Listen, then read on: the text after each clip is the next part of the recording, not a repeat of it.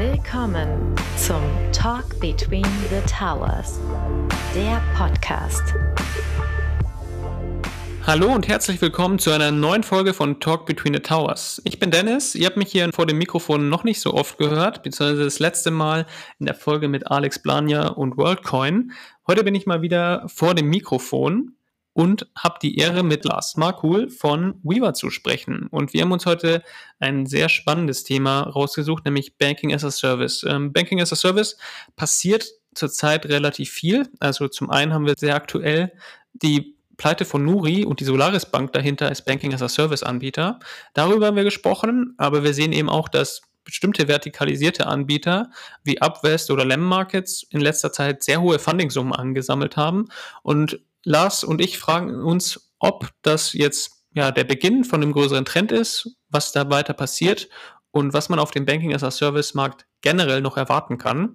Aber jetzt genug der Vorrede und springen wir gleich in den Podcast mit Lars. Viel Spaß. Ja, hi Lars, schön, dass du heute dabei bist. Magst du dich vorab einmal schon mal kurz vorstellen? Hi Dennis, vielen Dank, dass ich hier dabei sein darf. Mein Name ist Lars Markel und ich arbeite seit circa 2014 in der Fintech-Branche. Zu Beginn habe ich längere Zeit im Bereich Open Banking verbracht, wo ich Teil von FIGO Fintech-Aktivitäten verantwortet habe, in Anführungszeichen. Das heißt generell Commercial-Aktivitäten in Richtung Fintech-Startups und, und andere Technologiefirmen. Äh, bin ja 2019 ausgestiegen, ähm, wollte selber was gründen, hat nicht ganz gepasst, habe dann über Freelancing meinen Weg hin zu, zu Weaver und in Embedded Finance gefunden. Ja, sehr spannend, äh, sehr viele interessante Stationen. Magst du vielleicht noch kurz sagen, was du gerade bei Weaver machst und was Weaver eigentlich generell macht? Weil wird ein paar Hörern und Hörerinnen wahrscheinlich ein Begriff sein, aber auch nicht allen. Klar, gerne. Also ich persönlich, ich bin seit, seit knapp jetzt fast zwei Jahren Teil von Weaver äh, und jetzt seit Anfang des Jahres verantworte ich den deutschsprachigen Markt für Weaver. Wir als Firma ähm, sind mittlerweile knapp 90 Mitarbeiter, aber sehr verteilt in Europa, Großteil in, in England, aber auch in vielen weiteren europäischen Ländern. Und wir sind ein, ein Fintech-Infrastrukturanbieter. Ähm, das heißt, wir bieten eine, eine Infrastruktur an unsere Kunden an, mit denen unsere Kunden Finanzprodukte in die eigene Lösung integrieren können. Stand heute sind das zum Beispiel Debitcards, äh, IBAN, Konten und, und Wallets, ähm, die in die eigene digitale Lösung integriert werden können und dann von deren Kunden genutzt werden können für verschiedenste Anwendungsfälle. Das Besondere an Viva oder ähm, was uns vielleicht im Teil von anderen Anbietern unterscheidet, die schon länger am Markt unterwegs sind, wir haben eine sehr, sehr, sehr starke Fokussierung auf Nicht-Fintechs. Also unsere idealen Kunden kommen aus Branchen der Logistikbranche, aus der Reisebranche, aus HR, aus ähm, vielen weiteren Industrien. Ähm, sobald dort jemand den Gedanken oder die, die Möglichkeiten sieht, vielleicht Finanzprodukte den eigenen Kunden anzubieten, ähm, dann sind wir in der Regel ein, äh, ein sehr passender Anbieter dafür. Wir übernehmen halt gesamte Compliance, regulatorische und sonstige alle Anforderungen, sodass unsere Kunden halt mit so einem Produkt innerhalb von vier Wochen theoretisch ähm, live gehen können. Ja, sehr spannend auf jeden Fall. Ähm, hast du da vielleicht noch ein Beispiel, wo jetzt jemand, der nicht direkt aus der Finanzbranche kommt, äh, solche Dienstleistungen einbauen möchte?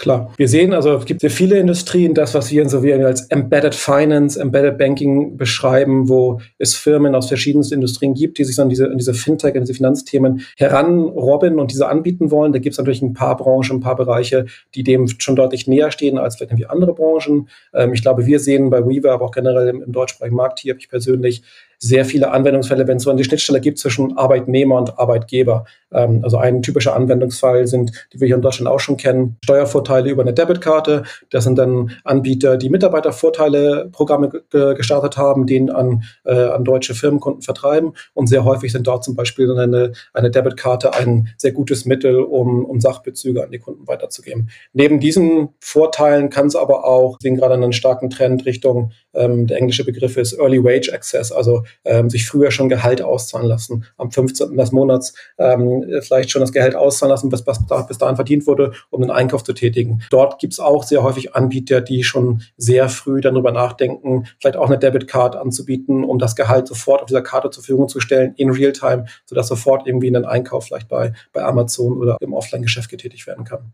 Sehr interessant. Also man sieht schon, die Anwendungsfälle sind recht vielfältig. Du hast ja schon Embedded Banking und Vertical Banking oder Finance, je nachdem, wie man es jetzt bezeichnen will, erwähnt. Wir wollen heute aber darüber sprechen, was eigentlich dahinter immer steht. Und das ist ja der große Begriff Banking as a Service und der wird ja immer für viele Sachen benutzt und wir wollen heute einfach mal schauen, okay, was ist denn eigentlich Banking as a Service und was fällt denn darunter? Und wenn ich dich jetzt frage, Lars, was würdest du denn sagen, ist Banking as a Service und seid ihr mit Weaver dann auch ein Banking as a Service Anbieter oder seid ihr eigentlich vielmehr ein Software as a Service Anbieter? Klar, gute Frage. Wir haben, wir haben das Thema Banking as a Service natürlich schon gerade in den, in den, in den Fragen zuvor so ein bisschen berührt. Also am Ende, äh, wenn ich den Begriff Banking as a Service betrachte, dann ist es der Vorgang und teilweise auch der Anbieter, der beschrieben wird, der es einem nicht Bank ermöglicht, Finanzprodukte anzubieten. Also wir haben jetzt gerade schon gesprochen über Mitarbeitervorteile, ähm, das ist eine Plattform für Mitarbeitervorteile oder für, das, ähm, für den Early Wage Access. Das sind ja theoretisch oder das sind in, im Regelfall alles Firmen, die selber nicht reguliert sind, die keine Banklizenz, aber auch keine, nicht mal eine, eine E-Geld-Lizenz haben, die arbeiten dann mit den Banking as a Service Anbietern zusammen, um genau diese, diese Themen umzusetzen. Der Banking as a Service Anbieter bringt halt sehr häufig oder in der Regelfall Technologie und die, die Lizenz mit ein, äh, um diese Produkte umzusetzen. Wir bei bei Weaver fallen natürlich in diesem Bereich als Banking as a Service. Ähm, wir versuchen uns schon ein bisschen abzugrenzen, einfach nur um klarzustellen, dass wir halt nicht einfach nur Banking as a Service machen, wie vielleicht andere Firmen es vorgemacht haben. Ähm, wir sehen uns auch gar nicht wirklich als, bei Weaver, wir sehen uns überhaupt nicht als Konkurrenz zu älteren Banking as a Service Anbietern, ähm, sondern wir, also wir, wir, glauben nicht, dass wir den Marktanteil wegnehmen würden. Wir glauben eher, dass was wir tun, halt den, den Kuchen, den Gesamtmarkt deutlich erweitern wird, weil wir äh, Firmen adressieren können und wollen, die im Zweifel in der Vergangenheit gar nicht drüber nachdenken konnten, mit einem äh, klassischen Banking as a Service Anbieter zusammenzuarbeiten, weil die Hürde einfach zu hoch war, äh, also finanziell, aber auch vom Aufwand her her, um diese, um diese Anforderungen zu erfüllen. Von daher, kurze Frage, lange Antwort, aber wenn ich zusammenfassen würde, wir sind schon in dem Banking-Service-Markt unterwegs, versuchen aber klar zu sagen, wir, wir beschreiben es als Plug-and-Play-Finance, um da einen Unterschied zu machen, wo, wo unser Fokus ist. Okay, sehr interessant. Das heißt aber, kurz zusammengefasst, kann man sagen, der Unterschied zwischen Banking as a Service oder alles, was darunter fällt und einfach nur Software as a Service ist, dass irgendeine Form von regulatorischer Komponente, also eine Banklizenz oder dergleichen, dabei sein muss. Erst dann kann man wirklich von Banking as a Service sprechen. Genau. Okay. Ja, jetzt haben wir natürlich gesagt, es gibt da immer sehr viele verschiedene Begriffe, also Banking as a Service, Plattform äh, oder Banking as a Platform äh, und Vertical Banking as a Service. Sehr verwirrend. Wir haben jetzt auch schon zwei andere Buzzwords, Embedded Banking und Vertical Banking gehabt. Aber wenn man jetzt wirklich auf die äh, B2B und die Seite im Hintergrund nochmal schaut, ähm, was würdest du denn sagen, sind so die Unterschiede zwischen Banking as a Service, Banking as a Platform und äh, Vertical Banking as a Service? Was ist das alles? Genau, also wenn ich vielleicht, vielleicht anfangen würde mit dem ersten und dem dritten, also Banking as a Service und dem Vertical Banking as a Service, das sind gerade diese Bereiche, die wir im Grunde schon gerade so ein bisschen berührt haben. Ich würde mal behaupten, also auf dem Grund von meiner eigenen Erfahrung, damals als die, damals in Anführungszeichen, als die, die ersten Banking as a Service Anbieter gestartet sind, war es sehr sinnvoll und eigentlich auch nur die einzige wirkliche Möglichkeit, sich auf Fintech-Startups oder Fintech-Firmen zu fokussieren. Das waren halt sehr häufig Anbieterteams, Gründungsteams, die sich ein bestimmtes Bankprodukt rausgesucht haben, ob es Konto, Karte, äh, Trading, Kredit oder sonstige Produkte gewesen sind und genau für dieses Bankprodukt eine digitale Lösung anbieten wollten. Das waren halt ja, Gründerteams, ähm, junge Teams, wenig Möglichkeiten, selber eine Lizenz zu erhalten. Da war die Zusammenarbeit mit Banking as a Service Anbietern natürlich sehr sinnvoll. Und Banking as a Service Anbieter haben damals sehr stark den Trend gesehen, dass es so viele neue Teams gibt, die genau in diesen Problemen arbeiten, die die, die Anbieter brauchen, äh, die Infrastruktur brauchen, genau das anzubieten.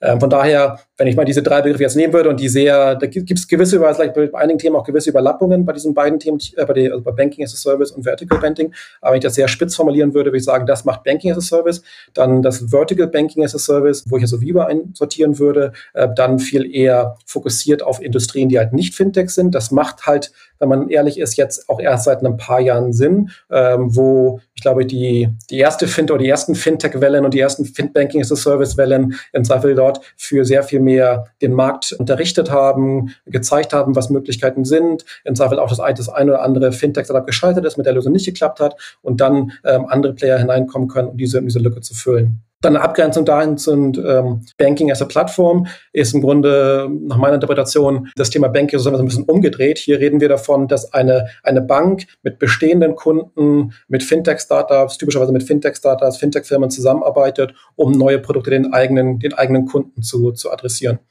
Und wie gesagt, habe ich diese drei Bereiche vielleicht irgendwie sehr, sehr spitz formuliert, aber wenn ich das so zusammenfassen würde, würde ich sagen, die drei unterscheiden sich alle sehr stark, wenn es darum geht, was ist der Kundenakquisekanal? Äh, Banking as a Service mit normalen Fintech-Startup startet häufig mit Null, sagt, ich kann ein bestehendes Bankprodukt viel besser anbieten, viel, viel, viel mehr den, den Kundenbedürfnisse befriedigen und kann darüber wachsen und Erfolg haben. Denn Vertical Banking as a Service sagt halt viel eher, ich adressiere Firmen oder Kunden, die heute schon Kunden haben, die vielleicht schon Tausende von Kunden haben, Produkte anbieten und die jetzt diese Kunden äh, erweitern wollen um, um Bankprodukte. Und der dritte Kanal ist halt, äh, oder der dritte, dritte Beispiel mit dem Banken als, als Plattform, die haben halt ähnlich auch wie die im vorherigen Beispiel die vielleicht die Technologiefirmen, die haben schon Kunden, die bieten schon Lösungen an und wollen einfach noch neue, noch digitalere Produkte, also bessere Produkte den, den eigenen Kunden anbieten, zusammen in Partnerschaft mit Fintech-Startups. Wow, ähm, ja, das war jetzt ja ganz schön viel auf einmal. ähm, aber wir haben gemerkt, dass sich der Kundenzugang natürlich auch da eine wichtige Rolle spielt und sich bei allen ein bisschen unterscheidet. Lass uns nochmal einen Blick auf äh, die letzte Gruppe werfen oder generell welche Untergruppen es denn bei Banking as a Service gibt. Also wenn man jetzt ein bisschen die Presse verfolgt oder auch was große Anbieter wie die Solaris Bank machen, also Solaris Bank bietet ja jetzt zum Beispiel auch vermehrt Krypto as a Service an, dann gibt es ja sowas wie Trading as a Service, Lending as a Service. Kannst du da mal einen Überblick geben, was gibt es alles für Untergruppen bei Banking as a Service? Klar, also man kann sich wahrscheinlich so selber vorstellen, früher in Anführungszeichen, oder was man Produkte, die man von, von seiner eigenen Hausbank von früher kennt, welche Produkte aus Endkonsumenten oder auch Corporate-Seite theoretisch herausgezogen werden können. Und ich glaube, es ist vollkommen naheliegend und sinnvoll, dass es mit den sehr universellen und breit einsetzbaren Produkten losgegangen ist. Also dass irgendwie Konto und Karte, ähm, dass die, die ersten Produkte gewesen sind, die per API oder Banking Service angeboten werden, war natürlich klar, weil es ein sehr großer Bedarf im Zweifel von, von für solche Anbieter damals auch schon im, im Fintech-Markt gab. Ähm, neben Konto und Karte würde ich sagen, wie du, du hast, glaube ich, schon fast alle aufgezählt. Lending, also Kredite natürlich ein großes Thema ähm, auf Konsumentenseite, aber wahrscheinlich noch viel, viel stärker auf, auf Firmenkundenseite, äh, verschiedenste Art von Krediten, die in verschiedenen verschiedensten Momenten irgendwie äh, zum Zuge kommen können. Das kann beim, beim Einkauf vielleicht als, als B2B-Bezahlung auf einem, auf einem Marktplatz sein, wo vielleicht eine Finanzierung für den Einkauf getätigt wird oder aber auch früheres Auszahlen von, von Umsatz, der mit einer gewissen Plattform gemacht wird. Ähm, das sind so die verschiedensten Anwendungsfällen im, im Kreditbereich. Dann im Investmentbereich, Trading-Bereich haben wir, glaube ich, gerade hier in, in Deutschland, hast Solaris schon genannt, aber natürlich auch einen, einen Lemon Markets, einen Abwest, äh, die in dem Markt unterwegs sind, die es dann halt jetzt Drittfirmen ermöglichen wollen, selber Investmentprodukte, Anlageprodukte in ein bestehendes ähm, Angebot integrieren wollen. Crypto DeFi, ist glaube ich auch genannt, äh, natürlich auch ein Produkt, was die, die Krypto-Komponente äh, meines Wissens die Solaris ähm, heute schon anbietet. Gibt es auch weitere Anbieter, die das auch Drittpartnern äh, ermöglichen wollen. Und dann ja, was noch so richtig Banking ist nicht wirklich Banking, aber in dem ganzen Embedded Finance Buzzwords beziehungsweise Aktivitäten natürlich auch sehr häufig Versicherungen mit, mit einbezogen werden. Ähm, also Insurance as a Service. Ähm, ich glaube, da haben wir gute Beispiele. Teures Produkt, Technologieprodukt auf Amazon kaufen oder vielleicht eine, eine teure Reise online buchen, ähm, dass dort genau in diesem Moment dann irgendwie auch ein Versicherungsprodukt angezeigt und direkt dort auch digital abgeschlossen werden können. Nicht einfach nur der Redirect zum Provider, sondern direkt in der Journey. Ähm, das sind so, glaube ich, so die, die Bereiche, die ich aufzählen würde, äh, wenn es um, um Banking as a Service gehen würde. Ja, also sehr weit gefächert. Und das heißt, wenn man jetzt zum Beispiel äh, wieder in Richtung Lizenzen denkt, das heißt bei Trading as a Service, Crypto as a Service, Lending as a Service, ähm, was für Lizenzen haben dann da die jeweiligen as a Service-Anbieter? Klar, wie wir schon vorher schon beschrieben haben, ist natürlich immer abhängig davon, wen man, wen man adressiert am Ende, der oder diejenige, der das Produkt anbieten möchte, also ein Fintech-Startup oder vielleicht irgendwie auch eine größere Technologiefirma, muss halt irgendwie Technologie und Lizenz auf die Reihe bekommen. Also muss, es, muss das natürlich ab, ab, angeboten haben. Die typischen Banking-as-a-Service-Anbieter bieten das genau beides zusammen. Und dann ist es natürlich auch sehr stark abhängig davon, in welchen Märkten wir uns bewegen, ne? im Zweifel und welche Produkte das sind. Ne? Ähm, das kann im Zweifel im Corporate Lending bestimmte Anforderungen sein, die in Deutschland erfüllt sein müssen. Ähm, das können in anderen europäischen Ländern vielleicht irgendwie auch mit ohne Lizenz gehen oder andere Vehikel. Ja. Gibt es denn noch andere Möglichkeiten, frage ich mich gerade, wie, also wenn ich jetzt ein, ja, ein etablierter Player oder auch ein neues Fintech bin, aber ja, irgendwie, aus irgendwelchen Gründen möchte ich nicht mit einem Banking as a Service, Trading as a Service Player zusammenarbeiten, sondern lieber mit einem Software as a Service Anbieter. Also jemanden, mhm. der keine Banklizenz, keine Trading-Lizenz oder was man auch immer noch haben muss, hat. Gibt es noch die Möglichkeit, Dreiecksbeziehungen aufzubauen, sodass zum Beispiel eine etablierte Bank die Banklizenz mit einbringt? Oder ist das eher untypisch? Mhm. Also wir bei Weaver verfolgen diesen, diesen Ansatz in, in Teilen. Ähm, also wir arbeiten auch mit verschiedensten Bankpartnern im Hintergrund zusammen. Ähm, wir sind jetzt zum Beispiel auch dabei, schon in die, in die USA und nach Singapur zu expandieren und werden dort mit lokalen Bankpartnern zusammenarbeiten. Von daher machen wir das in Teilen schon. Am Ende ist natürlich, glaube ich, von, von einer ähm, Kundenperspektive, du hast gerade das, natürlich die fiktive Firma genannt, die ein bestimmtes Produkt launchen möchte, natürlich sehr abhängig davon, was möchte ich erreichen, welche Ressourcen habe ich und wie viel kann ich davon halt intern aufbauen. Ne? Also du hast natürlich schon einen sehr starken Vorteil davon, wenn zum Beispiel Geschwindigkeit und ähm, du selber wie wenig äh, zusätzliche Manpower und Ressourcen bei dir aufbauen willst, einen sehr starken Vorteil mit einem Partner zusammenzuarbeiten, der alles das zusammenbringt. Du kannst theoretisch auch einen Partner wie uns ähm, nutzen, also bei Weaver und dann auch eine, eine eigene Bank mit dazu bringen, in Anführungszeichen, ähm, die vorher vielleicht nicht Teil des Ganzen waren. Das heißt aber weiterhin, dass wir diese Bank integrieren müssen und die ganzen, das ganze Heavy Lifting machen müssen, was im Zweifel jetzt für ein kleineres Projekt halt eher unrealistisch ist. Wenn es größere Projekte sind, ist es auf jeden Fall, auf jeden Fall darstellbar, aber dann reden wir im Zweifel über, über ganz andere Möglichkeiten.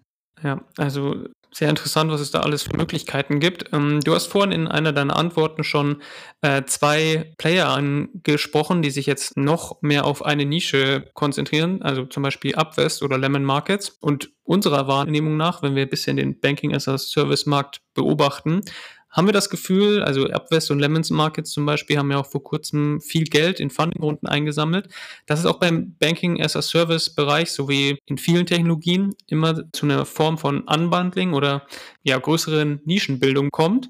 Wie nimmst du das wahr? Äh, hast du auch das Gefühl, dass da jetzt noch mehr entsteht und sich einzelne neue Player auf Segmente konzentrieren und damit versuchen, äh, Segmente der Solaris Bank zum Beispiel anzuknabbern. Und was machen diese Anbieter eigentlich besser als jemand wie der Solaris Bank oder kann man das so gar nicht genau sagen? Klar. Ähm, wir hatten vorher schon so ein bisschen die verschiedensten Bereiche von Banking as a Service ausgezeigt, von Kontokarte, Kredite, Investitionen, Versicherung, etc. Und ich glaube, es sind alles natürlich alle, alle für sich sehr große Bereiche. Von daher, kurz gesprochen, sehe ich es auf jeden Fall, dass es in jedem dieser Bereich nachhaltig Anbieter geben wird, die nur diesen Bereich adressieren, im Zweifel sogar dann eher in andere Märkte expandieren und vielleicht nur diesen, diesen Fokus auf, auf diesen einen Bereich haben. Ich glaube, Gründe dafür natürlich im Zweifel bietet die Solaris die Trading-Möglichkeiten, was nämlich heute schon an oder beziehungsweise zeitnah wird das wahrscheinlich auch ähm, anbieten. Und ich glaube, für jemanden, für einen Kunden, der schon gewisse Solaris-Produkte nutzt, ist es dann wahrscheinlich sehr, sehr naheliegend, wenn dann ein Investitionsprodukt gelauncht werden soll, dann weiterhin mit der Solaris zusammenzuarbeiten. Also ich glaube, vielleicht ist gerade nicht, das, nicht der schönste Moment, aber ähm, sicherlich alle bekannt Luri, die im Zweifel von der Solaris ja auch nicht nur ein Produkt genutzt haben, nicht nur die Konto und Karte, sondern auch äh, in Teilen zumindest aus dem, aus dem Digital Asset äh, gewisse Kryptobereiche. Und ich glaube, dass in solchen, in solchen Beispielen es sehr, sehr sinnvoll ist, für jemanden zusammenzuarbeiten.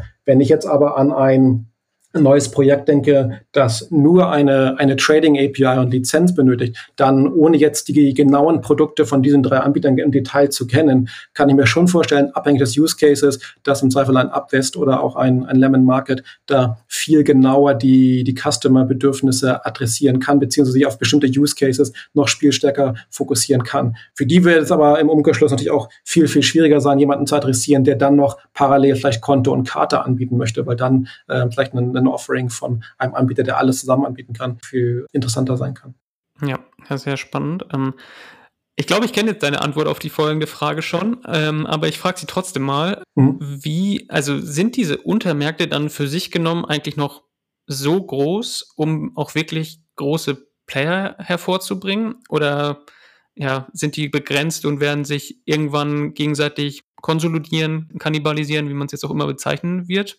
Ja, ich habe die Antwort im Grunde schon ein bisschen, bisschen vorgegeben. Ne? Also ich sehe es auf jeden Fall, dass es in, äh, in diesen, es waren glaube ich äh, fünf Bereiche, dort ähm, auf jeden Fall einzelne Player geben kann. Ich glaube, man sollte zwei Dinge beachten. A, Firmen, die für solche Lösungen äh, in Betracht kommen, also die, die potenziellen Kunden. Das sind halt sehr häufig Technologiefirmen, äh, Firmen, die sich nicht auf einen bestimmten Markt adressieren. Das heißt, wir reden jetzt halt nicht nur von nur Deutschland, sondern das ist sehr schnell ganz Europa, aber dann im Zweifel irgendwie auch aus, außerhalb von, von Europa. Von daher der Markt ist dann halt irgendwie nicht nur, nicht nur ein Land, sondern viel, viel größer. Und der, der zweite Punkt, das ist so dieser gesamte ähm, Story von Embedded Finance oder Banking as a Service ähm, oder gerade der Unterschied zwischen Banking as a Service und Vertical Banking as a Service, äh, was ich zuvor meinte mit, mit Weaver, dass wir keine Marktanteile wegnehmen wollen, sondern den Kuchen vergrößern wollen ich glaube, das Potenzial, was, was solche Anbieter erst noch schaffen werden, das können wir uns, glaube ich, in, Teil, in Teilen noch gar nicht so wirklich vorstellen. Also ich muss auch ehrlich sagen, dass ich gewisse Infrastrukturanbieter in diesen gewissen Verticals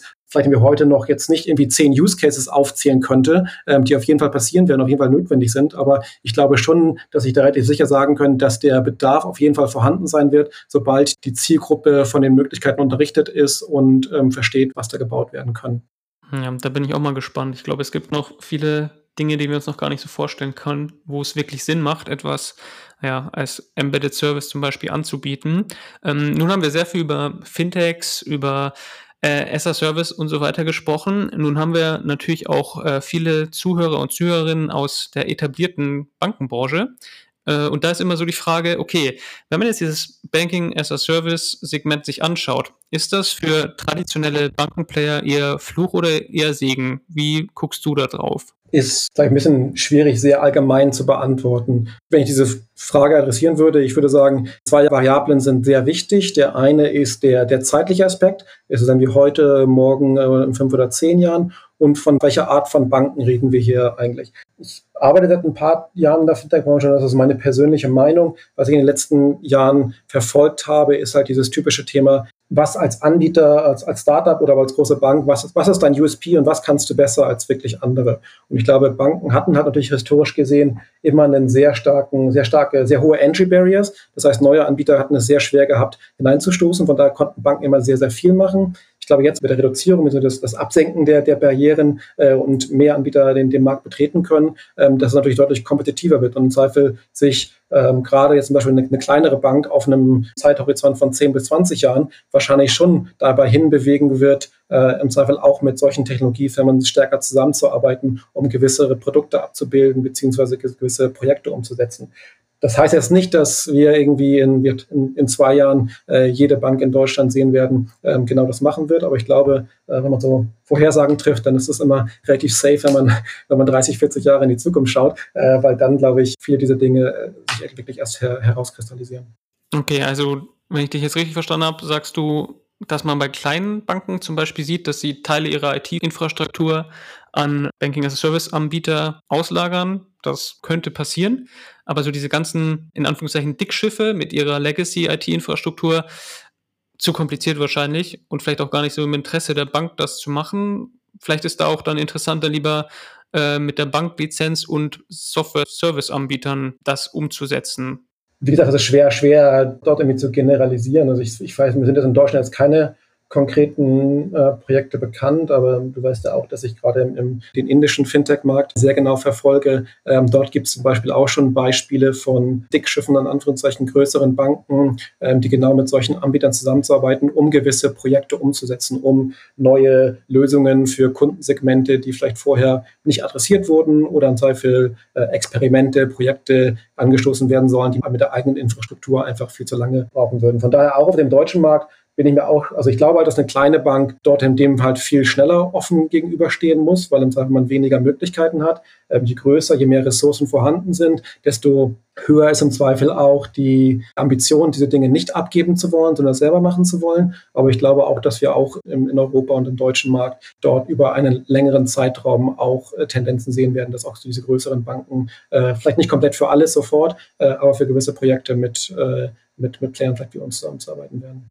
Ja, ja, auf jeden Fall. Und das ist so, das im Grunde geht ein bisschen nachher wieder auf das äh, zu Beginn gesagt hatte, der, der Antwort. Jeder sollte das machen, was er am besten kann. Ich arbeite, wie gesagt, seit jetzt 2014 in, in der Fintech-Branche, habe nie wirklich auf der Bankenseite gearbeitet, außer vielleicht die Sparkassenausbildung äh, vor, meinem, vor meinem Studium. Ich bin jetzt nicht der Typ, der ähm, sagen würde, das, was auf der Fintech-Seite passiert, ähm, wird die Banken wie komplett ersetzen und alles besser machen. Ich glaube, Banken mit ihrer Expertise und Möglichkeiten können da ein äh, oder sind da ein sehr, sehr wichtiger Bestandteil von, von zukünftigen Lösungen. Von daher glaube ich halt eher, dass so Technologiethemen im Zweifel halt zu anderen Partnern wechseln, dass es aber auch Banken ermöglichen kann, die anderen Bestandteile, die notwendig sind, noch viel besser und fokussierter zu machen äh, und in der neuen Welt noch äh, dadurch dadurch viel mehr Kundenbedürfnisse befriedigen können. Ja, das äh, wäre zu wünschen. Ähm, jetzt haben wir ja schon ein bisschen in die Zukunft geblickt. Ähm, lass uns noch mal ein bisschen ins Hier und Jetzt zurückspringen. Und du hast es vorhin auch schon erwähnt.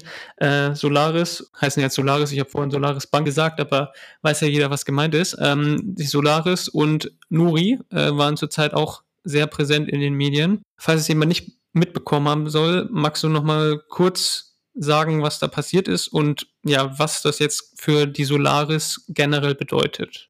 Klar, also ich glaube, das Startup Nuri, ähm, vormal auch als, als Bitwala firmiert, äh, ein Anbieter, der Konto und Karte in Kombination mit Kryptokäufen und Verkäufen zusammen angeboten hat, konnte man, man konnte als ähm, Endkonsument sich ein Konto öffnen und dann über dieses Konto, diese, diese Karte ganz normal einsetzen wie jede andere Karte, aber über die gleiche Lösung dann halt auch verschiedenste Kryptocurrencies zu kaufen, zu halten äh, und darüber eine schöne Lösung angeboten haben.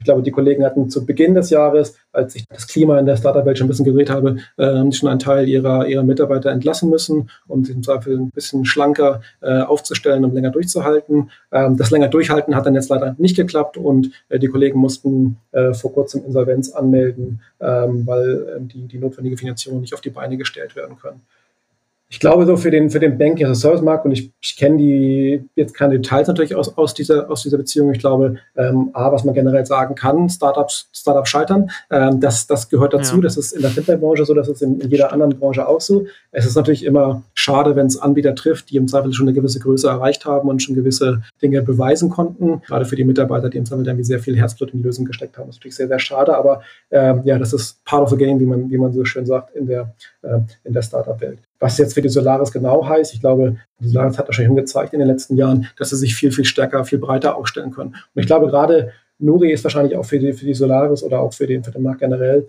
ähm, ein gutes Beispiel gewesen, dass einfach nur eine, eine Neobank, die aber nur ein Bankprodukt anbietet, also in dem Fall eine Konto und Karte, ist uns aber nicht ausreichend. Es müssen halt eben weitere Zusatzservices angeboten werden. Im Novi-Beispiel waren es dann halt im Zweifel Kryptokäufe und Verkäufe. Ähm, wir sehen es bei anderen Anbietern, die im Zweifel Bankprodukte mit anderen Services binden können, dass das im Zweifel die, wahrscheinlich die Strategie ist, die am, am langfristigsten ausgelegt ist. Das ist jetzt speziell für die Kollegen bei Nuri nicht geklappt hat. Ich glaube, das ist ein, auch ein, ein, ein Einzelbeispiel und im Zweifel ähm, auch äh, wahrscheinlich ein sehr, sehr, sehr schlechtes Timing gewesen gewesen, nicht nur mit dem allgemeinen Wirtschaftsklima, sondern natürlich auch mit dem, äh, den Entwicklungen an den, an den Kryptobörsen, beziehungsweise speziell an, an gewissen ähm, Partnern, mit denen Sie auch zusammengearbeitet haben. Ja, ja, auf jeden Fall. Mm, und wenn wir jetzt nochmal auf die Seite der Solaris schauen, wie ist das bei der Solaris? Weil, also ich habe mich jetzt auch nicht super tief eingelesen, aber was ich so mitbekommen habe, war ja, dass haftungstechnisch die Solaris da jetzt auch irgendwie mit drin hängt. Und wenn man jetzt weiterdenkt, also theoretisch ist ja möglich, dass jetzt Software-as-a-Service-Anbieter sich eine Banklizenz überlegt haben zu holen. Denkst du, dass jetzt da mehr vorsichtiger werden oder was wird das auf der Banking-as-a-Service-Anbieterseite für Konsequenzen haben oder ist das halt so, ja, okay, ist halt jetzt einmal passiert und ist halt so? Ja, es ist eine sehr, sehr, sehr wichtige Frage und auch eine Frage, mit der wir uns bei Weaver sehr, sehr lange auseinandergesetzt haben. Ähm, gerade speziell auch natürlich mit jetzt mit dem, was passiert mit, mit Vertical Bars, äh, dass eine Zielgruppe adressiert wird, die im Zweifel noch weniger Ahnung hat, in Anführungszeichen, von, von Finanzprodukten, Bankprodukten, als vielleicht irgendwie ein Team, das, äh, das bei Nuri gewesen ist. Also ich glaube, die angesprochene Situation, das, was Nuri gemacht hat, unter das Haftungsdach der, der Solaris fällt, ich glaube, klar, im Zweifel ist es, geht es ja darum, dass ähm, ein Anbieter reguliert reguliert ist, die Lizenz hat, Anforderungen einhalten muss und das natürlich irgendwie so gewisse, gewisse Service-Funktionen von diesem ganzen äh, Produkt an, an Partner auslagert. Und klar muss dann natürlich jemand ähm, die Verantwortung halten, dass irgendwie alles eingehalten wird. Wir sehen speziell ich habe es in Deutschland nicht sehr stark mitbekommen, aber gerade in den USA, ähm, dass Regulatoren da sehr genau hinschauen bei verschiedensten Banking as a Service Modellen und wie das langfristig aufgestellt werden kann. Also ich glaube im Zweifel ähm, unsere unsere Infrastruktur, unsere Technologie bei Weaver, um das ein bisschen zu beschreiben, ist im Grunde auch also ein, ein sehr großer Unterschied zwischen zu, zu traditionellen äh, Banking as a Service Anbietern ist halt, dass wir viel mehr bei uns behalten, viel mehr wir in der Verantwortung stehen. Wir müssen das Richtige machen, aber deswegen treffen wir teilweise auch die die Entscheidung für gewisse Dinge und unsere Kunden Kunden sich halt auf ihr, auf ihr Kernprodukt fokussieren können. Das kann dann im Zweifel so eine Lösung sein. Ähm, Im Zweifel hätte es aber auch nicht, nicht das Problem gelöst, was, ähm, was, was Nuri jetzt betroffen hat. Ja, es wird sehr spannend sein, was da noch passiert. Ähm, weil wenn ich jetzt auch mal überlege, es könnte jetzt schon sein, dass in der aktuellen Umfeld auf dem, ja, vor allem auf den privaten VC-Märkten, könnte es ja schon sein, dass äh, viele Vertical Banking Anbieter dergleichen jetzt auch in Schieflage geraten. Also es Nuri traurigerweise nachmachen. Mhm. Denkst du, dass es dann auch für manch einem dahinterstehenden as-a-Service-Anbieter wird es ja dann wahrscheinlich auch eng werden? Klar, also wie du es beschrieben hast, ne, die, die, die Vertical Banking-Anbieter, diese, diese Nischenbanken, Nuri, wie gesagt, mit dem, mit dem Kryptofokus in anderen Bereichen ähm, ganz andere, andere Fokusse. Klar, wenn sich dort irgendwie gewisse, vielleicht der gewisse Trend von, von solchen Lösungen nicht herauskristallisiert und es aber irgendwie nur, vielleicht nur, nur sehr wenige Nischen vielleicht wirklich interessant sind, dann mag es natürlich für die Anbieter im Hintergrund zu einer Herausforderung kommen. Ich weiß nicht, wir reden jetzt hier speziell über Solaris Bank, wie ich vorher schon gedeutet, angedeutet habe. Ich glaube, die Solaris Bank ist ein Anbieter, der sehr schon seit einiger Zeit sich sehr, sehr breit breit aufstellt und nicht jetzt über Konto und Karte, sondern natürlich auch sehr stark im, im Identity-Bereich und im Krypto, äh, jetzt äh, im Lending vor schon und auch im Trading. Von daher äh, glaube ich schon, dass da eine Produktpalette angeboten ist, dass solche Einschläge einfach jetzt nicht ganz so hart sind. Nichtsdestotrotz sind sie natürlich äh, unglücklich und, äh, und vom Timing her im Zweifel natürlich auch nicht gerade gerade hilfreich beim, beim eigenen Wachstum. Ja, ja, auf jeden Fall. Hm, jetzt nochmal von der anderen Seite betrachtet oder wenn man die Frage gerade auch nochmal aufgreift. Ja, was denkst du denn? Also ist jetzt das bisschen so ja, ein Schuss vor dem Bug gewesen, dass da jetzt bisschen mehr Vorsicht im Banking as a Service Markt, auch im, in der Vertikalisierung eintritt? Oder ja, kann es auch sein, dass zum Beispiel große Tech-Player jetzt auf einmal, also natürlich die großen Google, Amazon und so weiter, auch irgendwas in dem Markt machen werden und da ist Banking as a Service Anbieter auftreten oder denkst du, nee, das ist für die viel zu unlukrativ?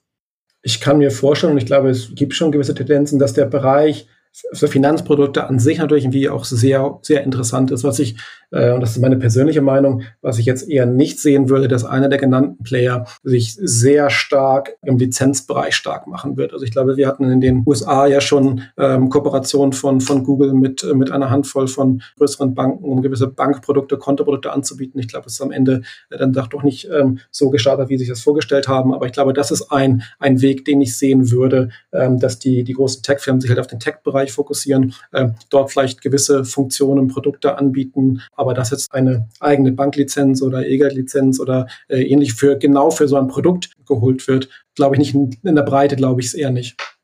Ja, ja, ja, sehr spannend, Lars. Wir haben jetzt äh, bei vielen Fragen und vielen Antworten schon in die Glaskugel geschaut und es wird sicherlich ja. noch sehr interessant zu sehen sein, was da jetzt in den nächsten Wochen, Monaten und Jahren passiert.